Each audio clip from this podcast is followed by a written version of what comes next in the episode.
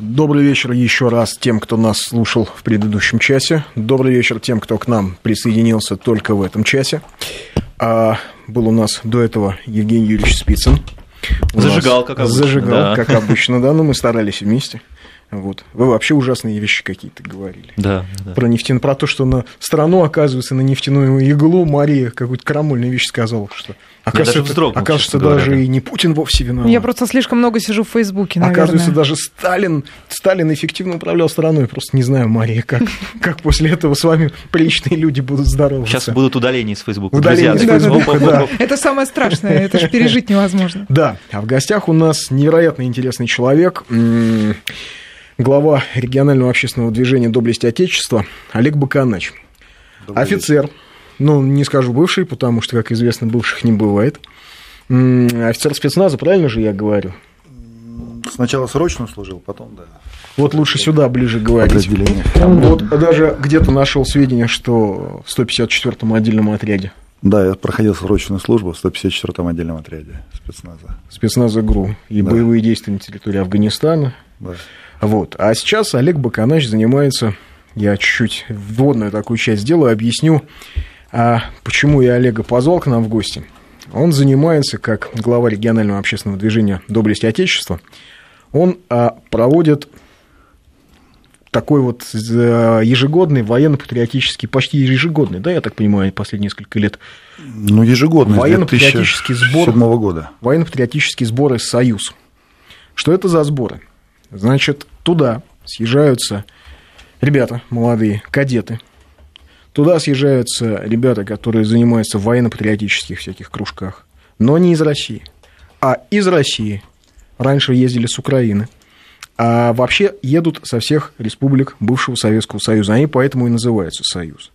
Вот там на этих сборах ребята встречаются, знакомятся, между собой, как это сказать, Происходит боевое слаживание. боевое слаживание, рода. потому что Да. на самом деле команды, которые участвуют вот в этих сборах, они формируются из э, разных групп, то есть, условно говоря, немножко кадетов, немножко ребят из какого-нибудь новосибирского клуба, кто-то из Бишкека, кто-то из Армении, и вот они вместе составляют одну команду, и вот такие получаются смешанные команды, как, как я понял, по идее, как советская армия в годы так сказать, могущества и в годы Великой Отечественной войны.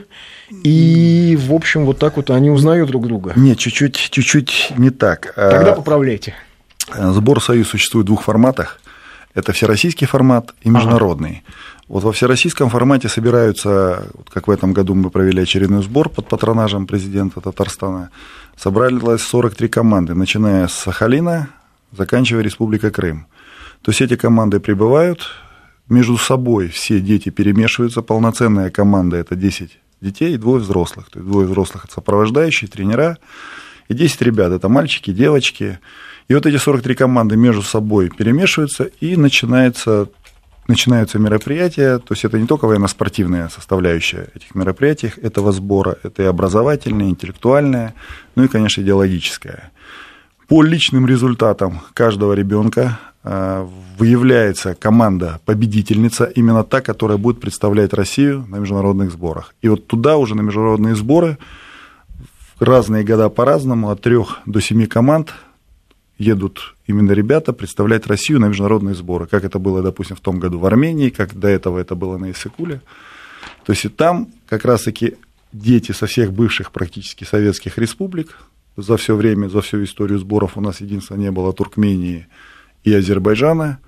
Все команды с территории бывшего Советского Союза приезжают, также перемешиваются, одеваются в одинаковую форму, называют свои отряды по-разному, там Витязь, э, красноармейцы, там, Варяг, и вступают в схватку между собой.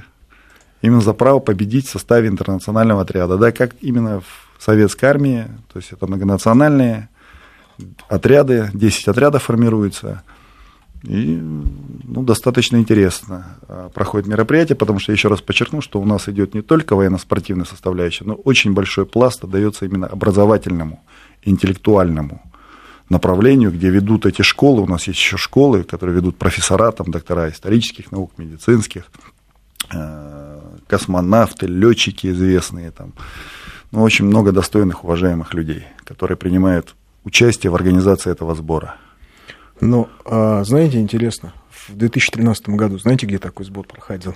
Вот ни за что не поверю. Ну, на Украине где-нибудь. В городе? Одессе. Ага. В городе Одессе. Сейчас где- сложно поверить, где. То есть за год до того, как в Доме профсоюзов сожгли людей, в, Одессе, в, Од- в Одессу съехались э, ребята со всего бывшего Советского Союза, где проходил военно-патриотический сбор «Союз», где говорили о Великой Победе, где говорили о подвигах, э, в том числе и украинцев в этой войне. Не, не, не про подвиги бандеровцев, да, а про подвиги вот тех украинцев, которые воевали против да, Гитлера, которые умирали за свою страну, потому что не, не видели ее под немецкой оккупацией.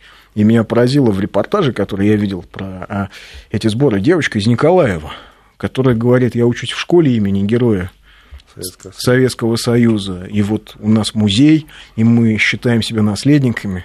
Я с ужасом думаю о том, что, что с этими детьми может быть сейчас. Да, и вообще, живут ли они на Украине, я не, я не знаю. А вообще, как родилась идея проведения таких сборов? Откуда? Из-за чего? Ну, вообще, как бы я сам родом из Киргизии, и когда была большая, мощная, сильная страна, то есть, опять же, занимаясь спортом, ездя по всему, по всей территории Советского Союза, как бы я видел, что мы все одинаковые, что у нас один народ, только кто-то чуть посветлее, кто-то чуть потемнее цветом кожи, у кого-то там вероисповедание, кто-то там православный, кто-то мусульманин, но в целом нас объединяла именно идея мощного, сильного государства, которое уважали во всем мире. И в 2007 году, благодаря моим товарищам, а это в то время чрезвычайный полномочный посол Российской Федерации в Киргизстане, это Валентин Степанович Власов, это бывший сотрудник КГБ СССР генерал Медотбеков, мы пришли к мнению, что почему бы не попробовать э, организовать этот сбор. К тому же сподвиг меня на это, я уже жил здесь, э, такой уникальный есть тренер, человек, он же президент Федерации Русь, Владимир Викторович Федорцов, с, которым, с которыми мы решили все это попробовать, и у нас, слава богу, получилось. Знаете, на первый сбор у нас ехалось шесть бывших республик Советского Союза детей. Мы тогда еще не перемешивали. Вот, а потом уже мы увидели, что мы затронули ну, такую, знаете, болевую точку, как сейчас говорят, попали в тренд, что у нас стали поступать заявки со всего Советского Союза, именно от людей, которые еще помнили то мощное сильное государство, которые посчитали, что нас искусственно разделили, нас, я имею в виду государство, и которые хотели бы, чтобы их дети, так же, как и мы, ну, воспринимали друг друга братьями, там, именно близкими людьми, потому что сейчас даже конфликт на Донбассе показывает, что с той стороны, там, киборги те же самые, так называемые, там, на, с чисто русскими фамилиями, на нашей стороне там Уки, О, Оки там и все остальное. То есть это идет просто гражданская война, то есть это искусственно все. Ну вот ребята наши, там, Женя Поддубный, Коль Долгачев, они рассказывали, что Донецкий аэропорт защищали абсолютно русские ребята там, из Да, Днепропетровска, из Харькова. Да, да. И более того, они же, в общем, им предлагали сдаться, они не сдавались, хотя они понимали, что Порошенко их давно предал, и, в общем, плевать э, киевской хунте на них давным-давно, но они не сдавались. В общем, с моей точки зрения, это самое прямое доказательство того, что это глубоко русские по духу люди, Да, и, да. в общем, мотивация у них была совершенно понятная. Вы когда не сказали- сдадимся из принципа. Вы когда сказали вот то, что да, мы за полтора месяца до начала Майдана провели сбор, а, очередной сбор а, в лагере «Молодая гвардия» в Одессе, так у нас было 10 команд а, и со всей Украины, я имею в виду только 10 команд со всей Украины, это с 10 областей, и вот мы увидели, что ну, это мы один народ. И, к сожалению, нам не позволило, вообще был договор подписан, или как они там говорят, поручение Азаровым на три года, то есть мы должны были вот в 2013 году провести в Одессе, в 2014 мы должны были провести в Киеве, а в 2015 мы должны были провести во Львове сбор «Союз». Но, к сожалению, этому помешало так называемый Майдан. Но нужно работать, просто с молодежью нужно работать, и святое место пусто не бывает. Если не будем заниматься этим мы, то есть будут заниматься этим оппоненты. Но вот вы сказали идеология, у нас ведь обычно как-то боятся этого слова идеологии, хотя вот в этой студии неоднократно, и Тут не наши боимся, гости, да. тут не боимся, мы, в общем, неоднократно говорили, что страна без идеологии жить не может. И эта идеология должна быть все-таки четко и внятно сформулирована, потому что где-то вот вокруг нас в воздухе все это витает, и вроде мы понимаем, чего ради, скажем, и усилия на Украине, и чего ради операции в Сирии, но все-таки стране хочется, чтобы как-то это было артикулировано и разложено по полочкам. Вот мы такие-то, мы идем отсюда и туда, и у нас вот такие внутренние, такие внешние задачи. А почему вам кажется, почему, Олег, почему вот э, слово идеология так пытались из нашей жизни вытеснить? Ну, как бы, когда нет цели, куда двигаться, то есть идет э, дезориентация, соответственно, на сегодняшний момент, я так понимаю, что, ну, к сожалению, наверное, большому количеству людей за пределами России, да и здесь, наверное, есть такие, и, скорее всего, есть, которым выгодно, чтобы э, не было цели. Понимаете, когда нет цели, то и двигаться некуда. То есть происходит, начинается разброд и шатание. А цель, она позволяет собраться и мобилизоваться. Мобилизоваться и идти к ней, да. Соответственно, здесь, почему вот наш проект, к сожалению, очень негативно восприняло руководство Прибалтики, и уже вот в 2014 году завели уголовные дела на ребят со школы Софьи Ковалевской и Василия Конова, там прошли обыски, до сих пор даже я знаю, что там то, что было забрано у тренеров, не возвращено. А буквально где-то месяца 4 назад, 3 в Латвии то же самое, то есть именно сбор «Союз» является, как они говорят, что угрозой НАТО. Ну, Хотя... понятно, у них парады эсэсовцев проходят, а Нет, а вы тут со своим, они... понимаете, советским патриотизмом. Ну, у нас, ну, как бы он не советский, а получается так, что единственное, что еще осталось вот, где, на чем мы можем сплачивать тот бывший советский народ, это история Великой Отечественной войны. Понимаете, когда а, разные нации, народы некогда большого государства были в одном строю. Даже афганская война уже разделила, к сожалению, сейчас даже вот то, что происходит на Украине, потому что есть афганские батальоны со стороны пробандеровских так называемых сил, и есть афганцы, которые там, защищают независимость там, Донбасса, Луганска. То есть, поэтому вот единственное, я говорю, это Великая Отечественная война, которая еще каким-то образом сплачивает то прошлое такое, знаете, что на генетическом уровне, что на этом еще можно и нужно каким-то образом консолидировать. Ну, кстати, именно поэтому э, нам все время пытаются внушить, что история Великой Отечественной войны, история Великой Победы вообще не безусловна. Давайте порассуждаем по поводу Власова. Вот, может хорошее, быть, в нем было что-то хорошее. Может быть, да? что-то было хорошее. А давайте вот все-таки вот туркестанские батальоны, вот этот э, Идель-Урал. Ну, кстати, в Татарстане там фильм сняли а, про, как это, ну, в общем, там то ли обманутые солдаты, то ли несчастные солдаты, то ли преданные солдаты, ну, какое-то красивое название про то, что, оказывается, тоже, в общем, не все так просто с ними было. Поверьте, поверьте на слово, ну, конечно, я сама крымчанка, дочь офицера. Да, да не, не все так однозначно. однозначно. Не все хотели. А именно поэтому понятно, что именно поэтому нам все время пытаются внушить, что ваша победа не безусловна. А ваша победа не стоила не должна была столько стоить, цена победы невыносима и так далее и тому подобное. А вот вы с молодежью общаетесь, они вообще насколько этим вирусом заражены, вот таким неолиберальным, таким очень деструктивным? Ну, те, кто участвует у нас, даже к нам приезжают ребята, ну, которые, будем так говорить, в пограничном состоянии, для которых, ну, как бы где-то они получают информацию одну, а не за на сборе они начинают видеть совершенно другое. Опять же, я говорю, что нужно заниматься. Это э, дети или молодые ребята, это как раз-таки это пластилин. Метущиеся души. Да, да, это пластилин. Угу. Вот как ты лепишь, так и будет. Но опять же, э, заниматься имитацией этой деятельностью, ну, я считаю, что это недопустимо. Почему? Потому что э, помните, вот в советское время была такая передача «Дело с нами, делай Э, как мы, делай лучше нас. Да? То есть, опять же, все собственным примером. То есть, делай, как я. Показывая, что на существующих уже именно героических людях, а, те, которые вот они перед ребятами, которые не за какой-то там стеной, а именно вот они среди ребят, вот как у нас в этом году, там это очень уважаемый, достойный, это герой Российской Федерации, генерал-лейтенант Гаврилов, там Николай Федорович. Это как трехкратный олимпийский чемпион, там, Сан Саныч Карелин. Да, я люди, видел на ваших сборах. Да, то есть люди, году. которые приезжают и непосредственно общаются с ребятами напрямую. То есть идет живой диалог, и не просто живой диалог, там не только слова, то есть, а есть и обучение. И ребята стараются быть похожими на этих уважаемых, достойных людей. Но а вы как-то сказали в одном интервью, что как-то вы красиво выразили, что вы не фуршетный, да, патриот. Не, мы не занимаемся фуршетным патриотизмом. Мы, мы не занимаемся фуршетным патриотизмом. Но ведь на самом деле для многих это удобно. Провели круглый стол, конференцию, еще что-то, отчитались и, и смотрите. И завтра забыли все, да. И завтра забыли. А вот, это, это на виду, вот, вот оно вроде русское влияние. Вот оно наше влияние за рубежом. Ну, а вы идете же по сложному пути. Это потому что спецназ? Нет, потому что, э, к сожалению, вот знаете, ситуация такая, что вот как опять же сегодняшняя вот информация по нашей олимпийской сборной, что там пытаются не допустить к участию к Олимпиаде, понимаете, отступать уже некуда.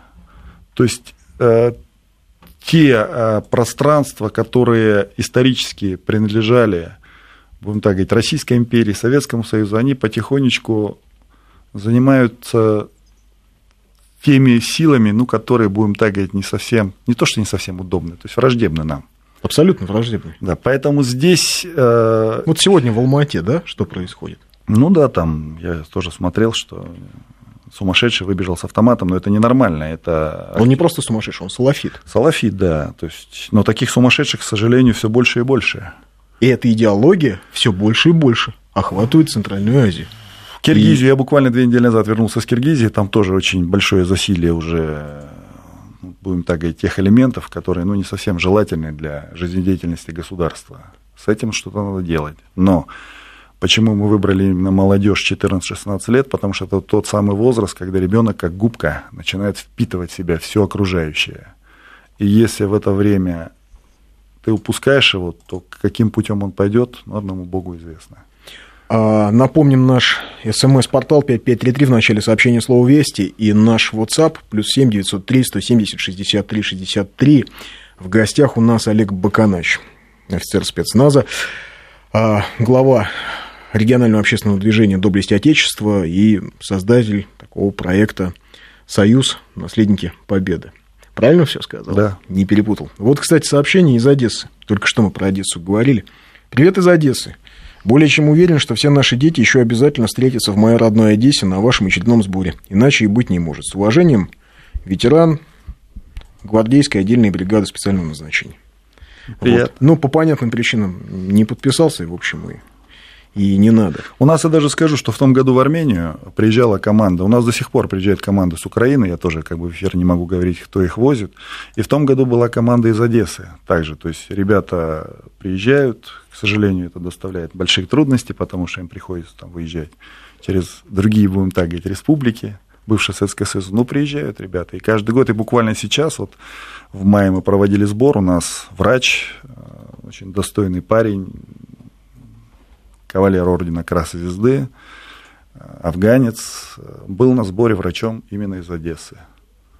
То есть это, ну, это дорогого стоит, когда люди ну, рискуют. Да рискуют, конечно. Слушайте, если людей сажают в тюрьму просто за, а, знаете, за электронные письма или за то, что кто-то когда-то где-то его видел, за то, что на него просто соседи настучали. И, и это реальность. Это реальность э, того, что сейчас происходит. Да, вот мы там говорим, мы здесь говорили с Костей Семеном, помните, как-то о том, что вот сейчас там, в 800 километрах от Москвы действует антифашистское подполье. Сейчас, в 21 веке, да, а, Именно на... подполье антифашистское. Антифашистское да. подполье, в том же Харькове, например. И это, это реальность, в которой мы сегодня находимся. Олег, а вот скажите, с молодежью вообще трудно работать? Вот они к вам приезжают, вот вы говорите, это как пластилин, и это важно. Трудно, податливый ли это материал, а, да? Вот вообще для них а, Великая Отечественная война, безусловно. Ну, для тех клубы, которые приезжают, понятно, что они подготовленные. И тут еще вот у нас сейчас буквально а, на днях мы вылетаем в Красноярск, мы будем показывать премьеру фильма. Кстати, нам очень повезло, что уже 3-4 фильма о 3-4 сборах снимает съемочная группа группа э, такого известного продюсера, это Кукоба Людмила Сергеевна, которая сняла фильм «Мы из будущего», «Мы из будущего 2». И от, э, этот фильм, который 2 числа мы планируем показать в Красноярске, будет о тренерах. О тренерах, которые занимаются этим, этой работой с детьми. И тут, конечно, все зависит многое от тренера. Если тренер Умеет заинтересовать, да? Это одно. Если он профессионал, если он авторитетен, э, авторитетен потому, что он, э, ну, будем так говорить, подкован разносторонний, тогда, соответственно, для детей, ну, это второй отец, батя, там, по-разному можно трактовать.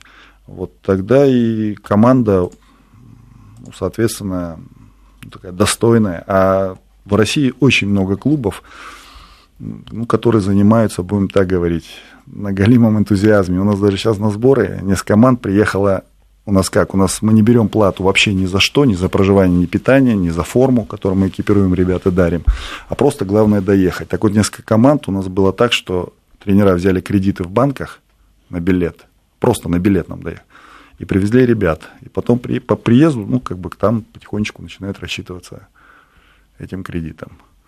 То есть это получается, что военно-патриотическим воспитанием у нас Вообще никто не занимается, кроме энтузиастов? Нет, занимаются, и есть неплохие мероприятия, как бы, но в целом Россия-то огромная. Россия огромная, всех, наверное, не охватишь. Хотя, говорю, вот каждый раз, э, почему у нас в этом году было 43 команды, а, это команда, я еще раз подчеркиваю, 10 детей и двое взрослых, а, потому что просто мы не смогли принять больше. Э, принять больше по количеству мест. Нам и так, я говорю, третий год подряд уже руководство Татарстана берет на себя а, именно все практически расходы, 99% на организацию сбора, и желающих намного больше, чем 43 команды. Мест нет.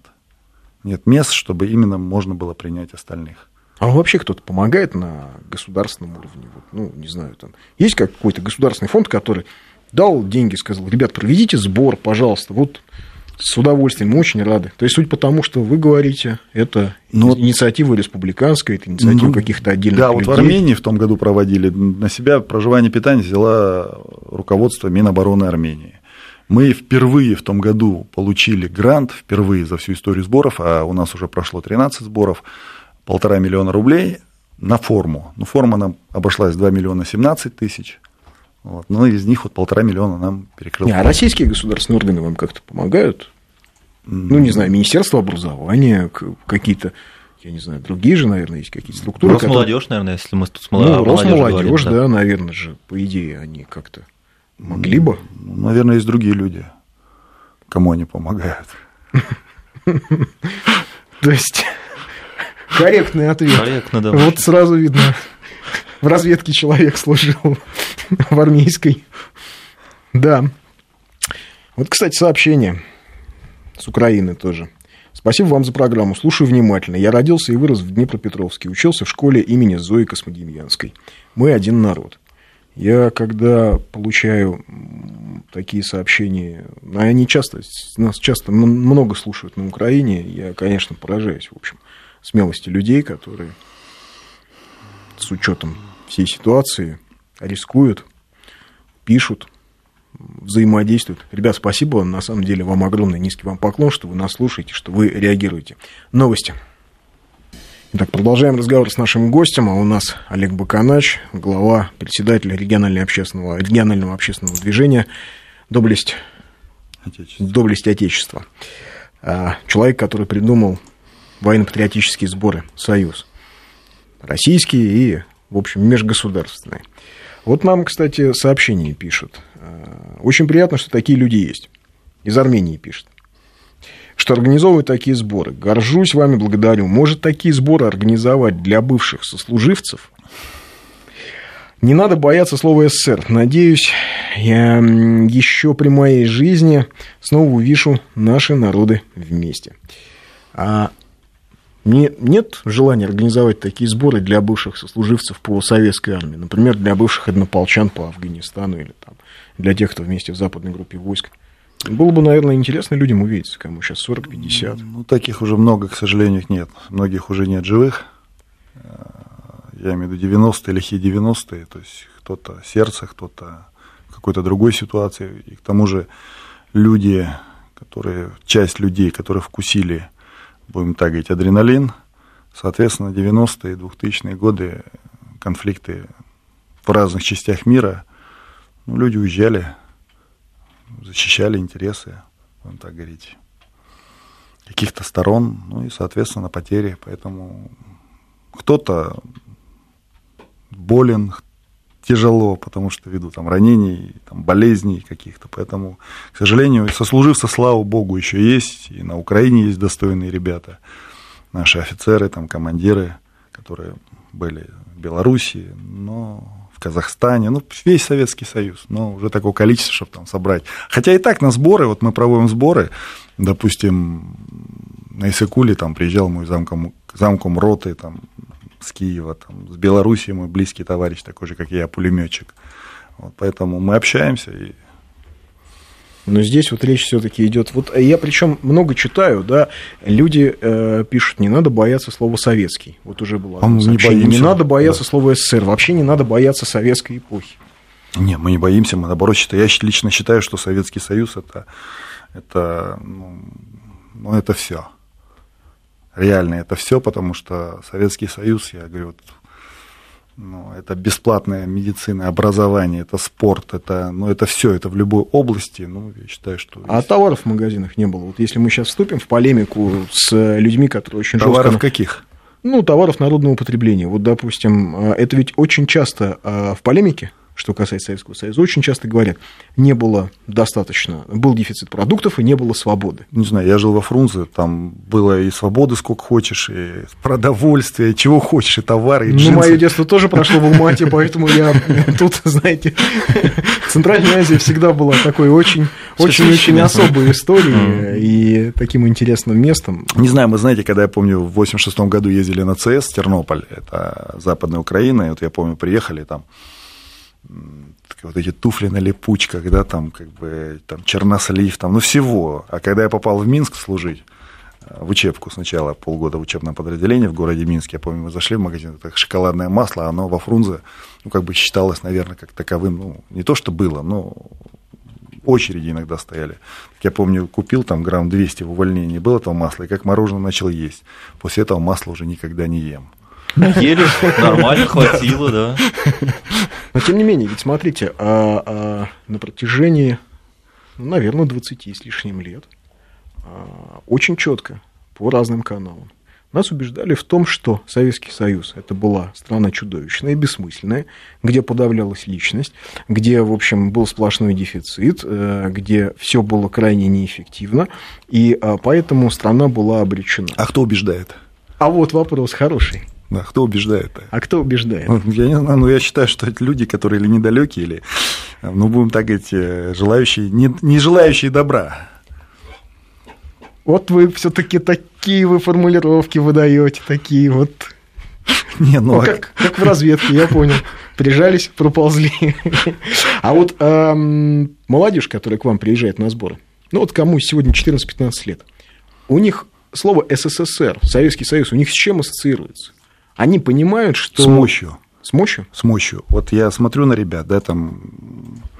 Но они о Советском Союзе говорят с такой ну, с какой-то не то что ностальгией, потому что они не жили в это время, но они говорят с такой какой-то легкой завистью, что вот им бы хотелось а, жить при Советском Союзе, потому что, еще раз подчеркну, что, ну, по крайней мере, это, наверное, от много от их тренеров идет, потому что они рассказывают, как это было, как э, вообще протекала жизнь ну и вот, по крайней мере, говорю, вот от большинства ребят, я, кстати, заметил на сборах, да, что вот они говорят там, даже тоже знамя победы там красное, там, ну, несут с такой гордостью. То есть о своих дедах там у нас есть мой прадед победитель, мы с самого начала организации сбора 2007 года проводим эту акцию, когда на баннерах фотографии их дедов. То есть это еще до бессмертного полка? Еще до, да. До. Это мы 2007 года, у нас и на видео это все как бы в фильмах есть.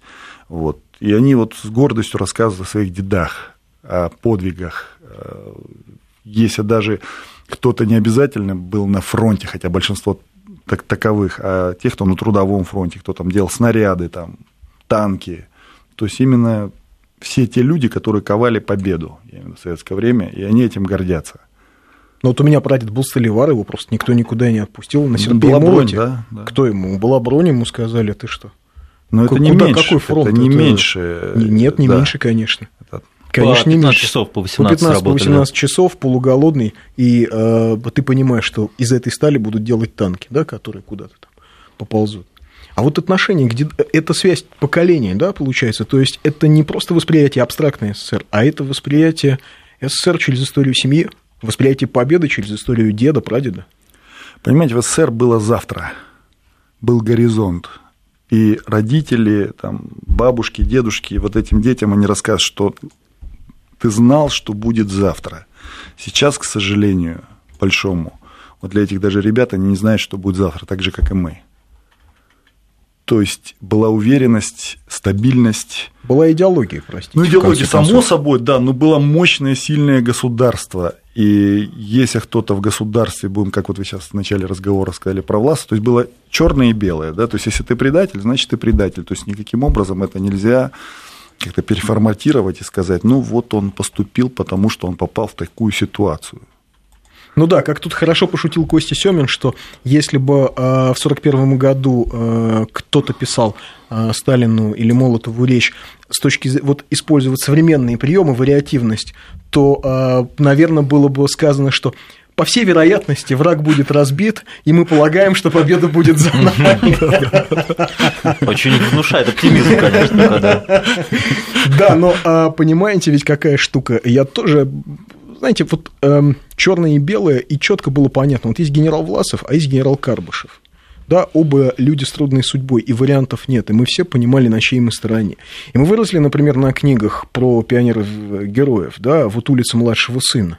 И нам всем было понятно, мы, э, э, мы, нам всем было понятно, кто в этой книге хороший, а кто плохой. Мы шли в кино, и это э, до сих пор с теми, кто вырос в СССР, я обсуждаю, наверное, у вас-то есть это ощущение, что почему ж я там не с нашими? Ну да. А когда вот молодая гвардия, там Олега Кошевого, там вот его товарищи сбросили в шахту, и думаешь, елки, неужели там не хватило там полчаса, чтобы спасти? То есть ты сопереживал, сопереживал вот с теми людьми, которые отдали свою жизнь, ну, защищая интересы страны. А что вот ваши ребята, которые приезжают на сборы, что они про своих дедов, прадедов рассказывают? Ну, про прадедов, наверное. Ведь они же большинство из них уже не застали. Ну, многие, да, это уже прадеды. Ну, как бы из семейной истории, то есть, наверное, передают из поколения в поколение, но они гордятся. Есть, э, говорю, что очень серьезные у нас команды, очень серьезные, которые плотно... У нас большинство таких команд, э, кстати, которые вот приезжают на Союз, потому что мы отбираем лучших, э, и ну, дети, говорю еще раз, гордятся. Ну, это из семьи прежде всего идет, а потом уже тренеры включаются в работу, ведь так? Нельзя есть... же человека, который не помнит своего, Пони... своего родства, просто вот с помощью да. тренера каким-то образом зарядить. Есть, понимаете, вот у нас есть команды из детских домов. И как раз-таки тут зависит от тренера, понимаете, может быть, он не про своего деда рассказывает, может быть, uh рассказывает про какого-то соседа, да, но он именно рассказывает это и искренне, да, и он э, вглубляется, да, то есть в историю, то есть он не просто заучено, понимаете, можно просто заучено рассказать что-то там скороговоркой, а это именно осмысленно. От сердца. От сердца, осмысленно, да, то есть это ребенок, потому что я еще раз почему, то есть у нас не только кадетские корпуса, у нас военно-спортивные школы, у нас детские дома, у нас просто общеобразовательные школы. И, ну, география, говорю, на самом деле очень широка, и, к сожалению, единственная наша проблема, что у нас нет э, возможности, будем так говорить, финансовой это сделать вообще круглогодично. А потому что по-русски говоря, простите, уважаемые радиослушатели, я скажу то, что Олег не может, наверное, по ряду причин сказать. А потому что людям, от которых зависят какие-то решения очень важные, о выделении денег на проведение подобных сборов, о поддержке, о финансовой или, или технических подобных сборов – к сожалению, э, люди этим не занимаются. Им, в общем, наверное, как-то Андрей, не очень даже, интересно. Я даже скажу больше, мы стараемся с деньгами не связываться. То есть, если люди готовы какие-то поддерживать сбор, да, потому что каждый сбор это для нас, ну, такая маленькая мобилизация финансов. То есть, мы стараемся, опять же, чтобы не нам перечисляли деньги. Вот есть фабрика, которая шьет форму. Мы говорим, можно на напрямую на фабрику деньги. Есть там пансионат или санаторий, где проводятся сборы. То есть напрямую туда. То есть договор не между нами и этой организацией, которая там шьет ту же форму, а именно чтобы и у людей была уверенность, что мы к деньгам никакого отношения не имеем. Вот у нас сейчас погода, и мы вернемся в студию. Продолжаем наш разговор. В гостях у нас глава регионального общественного, регионального общественного движения а, Олег Баканач. Вылетело название движения. Доблесть Отечества. Ну, такое бывает. Второй час эфира. Доблесть Отечества. Олег Баканач. Несколько сообщений. А, слушай, не отрываясь, э, из Киргизии всем спасибо, Канатбек написал. По поводу встречи с однополчанами. Вот тот самый ветеран эм, а, бригады отдельной бригады спецназначения. 15-й? Нет, это вот одессит. А. Отдельный. Кстати, таки да. Таки да, вот сразу видно одессит. Я бы с удовольствием увиделся бы с однополчанами. Вот. По поводу помощи государства. Государство практически не помогает. Сам создал военно-патриотический клуб, занимался с трудными подростками. Невозможно без поддержки, без поддержки государства. Нужна госпрограмма и господдержка. Это Андрей из Подольска пишет. И по поводу госпрограммы и господдержки – так мы в этом мы... Хорошее сообщение, я уже дочитаю его. А, при этом бюджет, выделенный на патриотическую работу на период 2016-2020 годы, 20 миллиардов рублей. Кто его осваивает? Хороший вопрос, но, наверное, это вопрос не к нам, но, а, может быть, нас слушают люди, которые знают, куда заинтересуются, может, который да? может Нет, я хочу сказать, что сбор э, «Союз. Наследники Победы», он находится в госпрограмме патриотического воспитания 2016-2020 год. С этого года он в государственной программе. А, но... то есть с этого года вы попали? В да, но финансирование в этом году, строка бюджетирования ноль, можно посмотреть это. Вот, со следующего года 1 миллион, 1 миллион рублей. Вот. Но если у нас на один сбор, просто форма, потому что я подчеркиваю, что мы с детей не собираем ни копейки, вот форму мы шьем и дарим, но вот на один сбор у нас где-то форма уходит ну, за 2 миллиона рублей, только формы. Это не говоря о проживании и питании, там, призах и все остальное, потому что мы считаем, что если сбор проводить, то есть он должен быть по-настоящему. И сбор проходит у нас не один, два, три дня, у нас сбор проходит 11-13 дней. То есть это полноценных, когда ребята с 7 утра встают и в 11 отбой и именно занимаются теми задачами, которые... Как КМБ. Да? Ну, по-серьезному у нас, угу. поверьте. У нас э, очень серьезные занятия, я говорю, не только физические, но и умственные. И именно а умственные разные. вот какие? Что, Олимпиада по истории или, Нет, у нас или про... в шахматы у нас, у нас проходят э, школы. У нас проходит э, школа, вот, допустим, э, школа «Как создаются информационные образы страны». Ведет ее профессор, доктор исторических наук Геннадий Бордюгов. А у нас э, существует школа э, какие угрозы э, именно противостоят России. Ведет э, известный тоже такой очень лихой человек, профессор, доктор экономических наук, профессор Мусин. Это владелец портала ANNA News, который да, периодически Мусин бывает. Да. да, то есть, Марат Мусин. Да, и детей, Марат Мазитович, да, Мусин. Да. Вот, он только буквально 4 дня назад вернулся опять с очередной командировки, звонил вчера. Вот. И детей не просто как слушают, как лекции, а именно детей участвовать, именно... То есть дискуссия? Дискуссия, спор, именно то, что доводы приводит тот же профессор там, Бордюгов, там, профессор Мусин, именно доказывая не именно силой там, или голосом, да, а именно правильностью. Фактами. Фактами, да. Конкретно. Вот, мне кажется, Евгений Юрьевич Спицын был бы крайне Интересным эффективен лектором, у вас, да. да, мне кажется, его лекции мы Его здесь обвинили, общались. что слишком много фактов. Э, да, да, слишком, да, слишком много фактов. А полезно, да. Да. Вот сообщение от Михаила. Спасибо за ваше движение. У меня воевали оба деда, своих детей воспитывая в духе патриотизма. Готов помочь вашему движению. Скажите, как? Есть? Я даже не готов, не знаю. То есть сейчас мы готовимся к сбору на Иссык-Куле. Даст Бог, может быть, если все будет нормально, потому что ситуация в Средней Азии, к сожалению, не совсем нормальная. Вот, э, ну, опять же, та же форма у нас которое мы заказываем на фабрике, сейчас такой острый вопрос стоит, что...